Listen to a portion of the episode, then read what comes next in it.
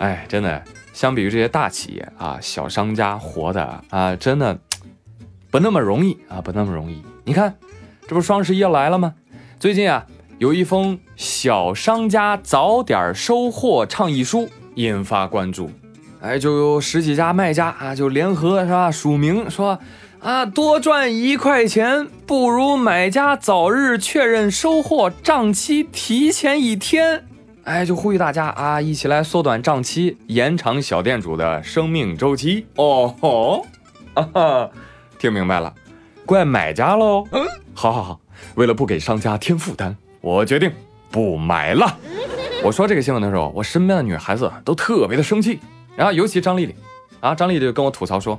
我起早贪黑的，我盯着那个预售抢付定金，我还得每天签到，双十一当天补尾款，我还熬夜，凭什么我要第一时间确认收货？假货那么多，我为什么要早收货啊？再说了，淘宝规定多少天自动收货，我就是多少天之内点，接受不了就不要出来卖东西嘛。能不能早点自动收货，是商家跟淘宝之间的事情，不要转嫁矛盾给消费者。OK，你们赚的盆满钵满，还要跟我们哭穷，我们才是真的穷，好不好？而且我的穷跟你们有直接关系。哇！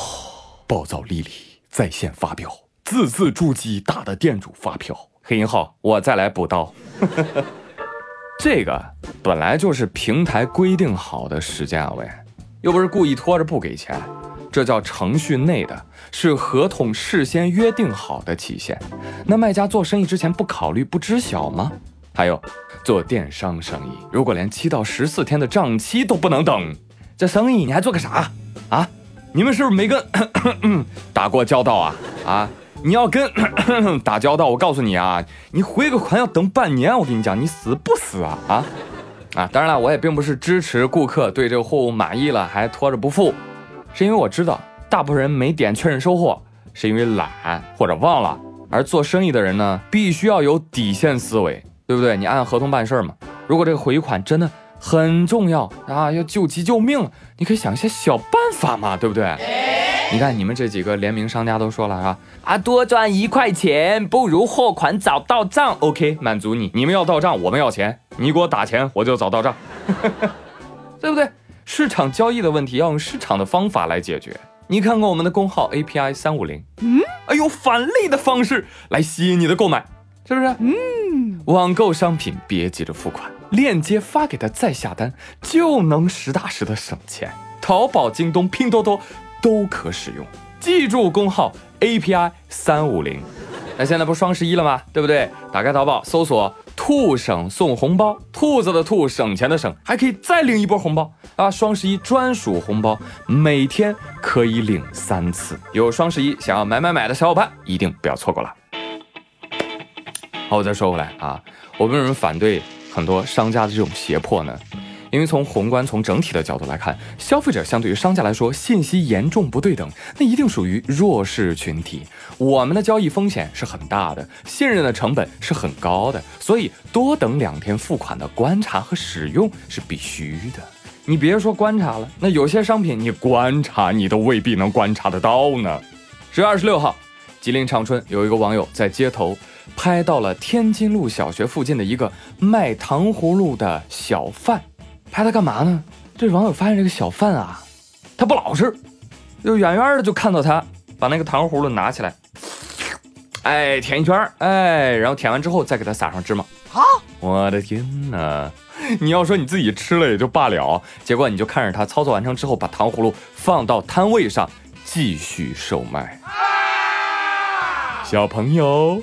我这有新冠病毒糖葫芦、幽门螺旋杆菌糖葫芦，你要吃哪一个呀？小时候我爸妈骗我说吃什么糖葫芦，那都是被人舔过的，你知道吗？我没有想到，竟然是真的。这个小贩儿凭一己之力啊，毁掉了今年冬天的糖葫芦产业。这以后谁还在吃糖葫芦？哪怕很想吃，有朋友说：“那我也要吃不加芝麻的糖葫芦。”摊主说：“哦，那芝麻我已经给你舔掉了。”打死你个龟孙！其实这种事情呢，简直就见怪不怪了，是吧？有一些吃的掉在地上，摊主拿起来扑了扑了啊，照样卖啊。有的摊主吹糖人的，那用嘴吹的糖人，你还不是吃的津津有味？还有王二胖，他最爱吃肉夹馍。跟摊主啊也特熟。有一次啊，王小胖看到摊主用马路边的那个积水呀去洗刀，哎呀，王小胖从那以后就再也不吃肉夹馍了。所以综上所述，你现在理解城管、工商、食药监管理他们的重要性了吗？就这么跟你说，失去监管的人性，吓不死你也得恶心死你。哎呀，但是我看到下面这个新闻的时候呢。我心又软了啊！我突然又觉得，嗯，商家也太难了吧。十月中旬，广东深圳警方抓了一名女子，她呢最近无业啊，所以没有工作，那经济压力可不就大了吗？于是她决定多次点外卖。也不说哇，这个逻辑也太扯了吧？没钱怎么点外卖呀？哎，这就是她的可恶之处。她是点一次外卖说一次不干净啊，吃了拉肚子。就这么一次又一次的重复这种办法，给十三个商家恶意差评啊！想让我取消差评啊？退款啊？再赔钱？就这样，骗取了赔偿款一千四百二十块五毛三，被批捕了啊！敲诈勒索罪啊！哎，之前媒体还有报道过，说有人专门卖那个吃免费外卖的教程，哈，还以为自己有多聪明啊！律师也说了，帮别人实施欺诈也涉嫌犯罪。活久见啊，真是赚什么钱的都有。你说你费这个劲，你吃白食，你不如去吃牢饭喽。就这种人啊，我跟你讲，活该今后啊，外卖包装都有破洞，吃泡面永远没料包，喝咖啡必洒衬衣上。你看看现在的点评，一边是差评勒索，一边是付费好评，网络评价体系就是被这些人给搞坏的。我突然觉得，咱们国内消费市场的这个信任成本好高，哦，生气。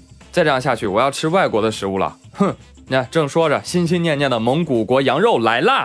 他来了，他来了，他带着火锅、木炭、生抽、料酒、花椒、大料、孜然、花椒面走来了。二十二号，首批四千只蒙古捐赠的羊，经内蒙古二连浩特口岸入境中国。